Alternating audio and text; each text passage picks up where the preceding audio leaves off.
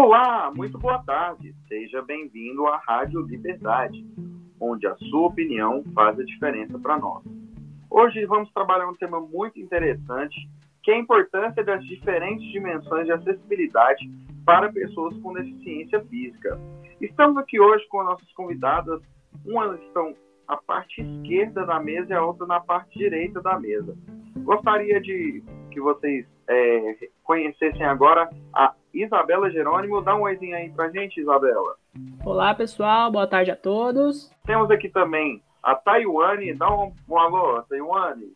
Oi, boa tarde. E a Silvana. Oi, boa tarde a todos. Isso aí.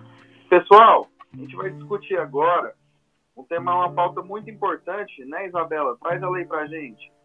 Isso, para a gente começar a tratar sobre esse tema, sobre a importância das diferentes dimensões de acessibilidade, a gente tem que primeiro ir no cerne da questão, que seria por que trabalhar com esse tema, por que, que esse tema é tão importante.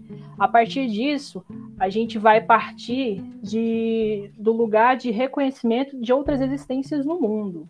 Ou seja, por que se fala tanto nos dias de hoje sobre a necessidade de incorporar outras existências, sobre a necessidade da visibilidade de outras existências que não só aquelas padrões, aquelas mais comuns que a gente acompanha nas mídias, tanto as mídias sociais, mídias televisivas, aquelas que estão sempre mais aparentes, ou seja, o padrãozinho, pessoa é, normativa, hétero, branco, é, magro e outros afins que todo mundo já conhece, né?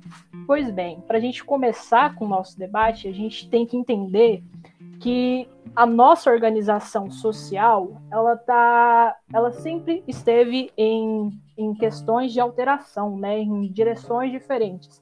Ela começou de um jeito e sempre, conforme o passar do tempo, conforme cria-se a necessidade, né? Conforme tem-se necessidades, é, ela sempre parte para outra direção. E na direção que a gente tem é o avanço, principalmente da disseminação e propagação de notícias, de informações, que hoje qualquer pessoa que tiver um celular, um smartphone, um tablet, um notebook, ela propaga informação e dissemina informação para quem deve é.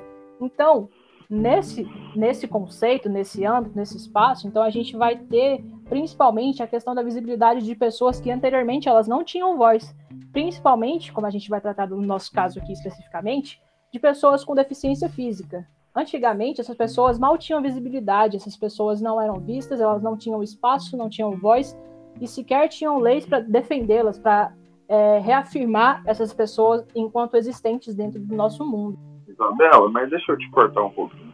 Eu acho que tudo bem que hoje em dia, através da mídia ou de outras plataformas aí, as pessoas tenham mais visibilidade.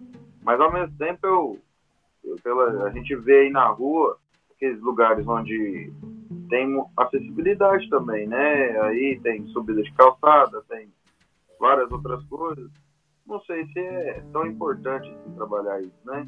O problema é que quando a gente pensa nesse pouco já feito pela sociedade, nessas demarcações que você fez, né? Que a gente tem aqueles pisos especiais para pessoas com deficiência visual, pessoas cegas, perdão, é, a, as placas, né? A gente tem aquilo como mínimo, né? Assim, é um pouco do mínimo. Você faz o mínimo e fica por isso mesmo. Não se tem leis, essas pessoas.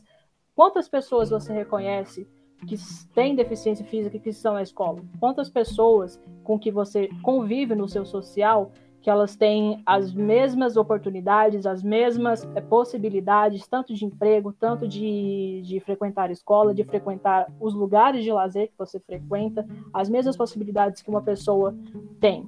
É, realmente são poucas. Então, assim, eu acho que isso vem, né, pra gente trazer mesmo o porquê que tem que discutir a importância dessas dimensões de acessibilidade. Eu entendo, assim, que à medida que a gente é, possibilita isso, né, amplia essas dimensões de acessibilidade, a gente está garantindo o direito do outro, a gente está garantindo uma maior autonomia, uma qualidade de vida, inclusão social e independência.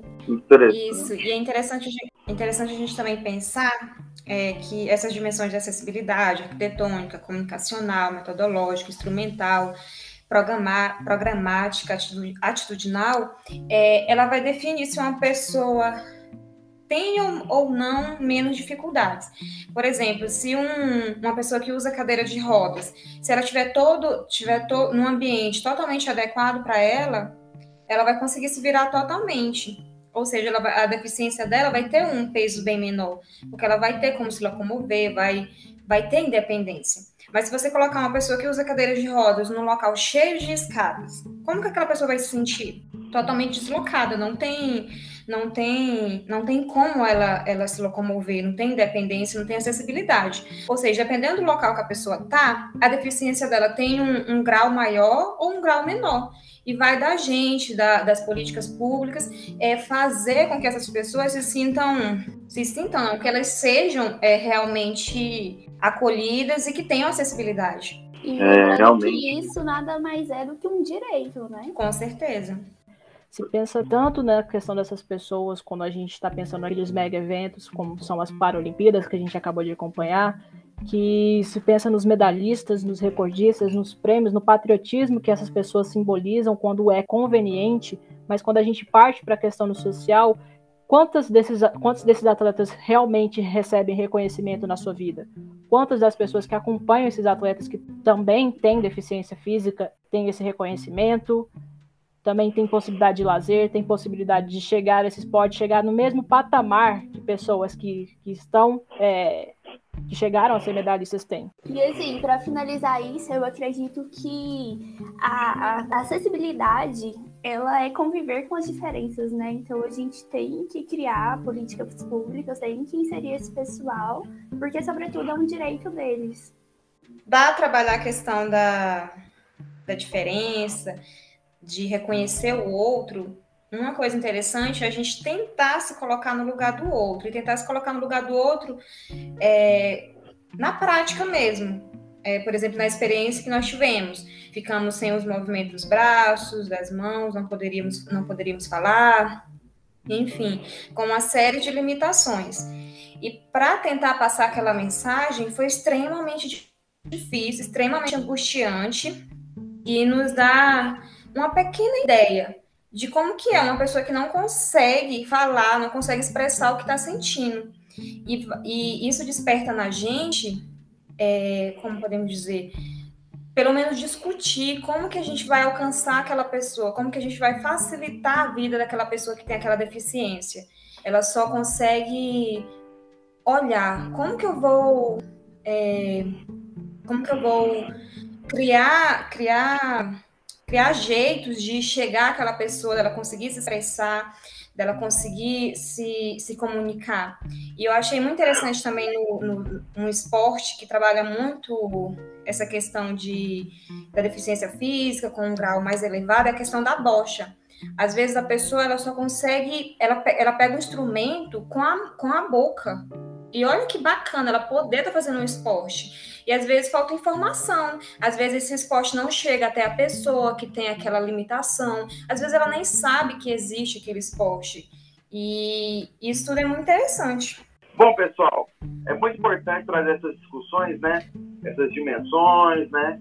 E eu queria também agradecer imensamente é, a presença da Silvana, que trouxe esse exemplo maravilhoso, a presença da Taiwane e a presença da Isabela. Dá um tchau aí, pessoal, para todo mundo. Tchau, tchau. Até a próxima. Boa tarde. A Rádio Liberdade agradece a presença de vocês. Tchau, tchau.